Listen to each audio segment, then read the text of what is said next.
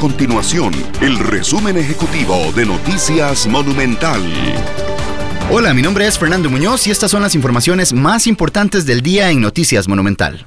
El Ministerio de Salud confirmó 643 casos nuevos de COVID-19, 68 casos por nexo epidemiológico y 575 por laboratorio.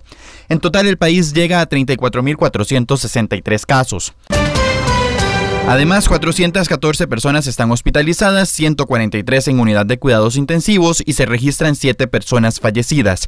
La cifra de recuperados aumentó considerablemente, 2.240 en las últimas 24 horas. En total, 12.758 personas se han recuperado de esta enfermedad.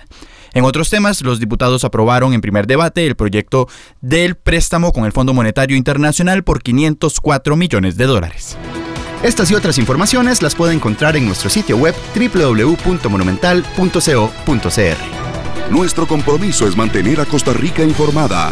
Esto fue el resumen ejecutivo de Noticias Monumental.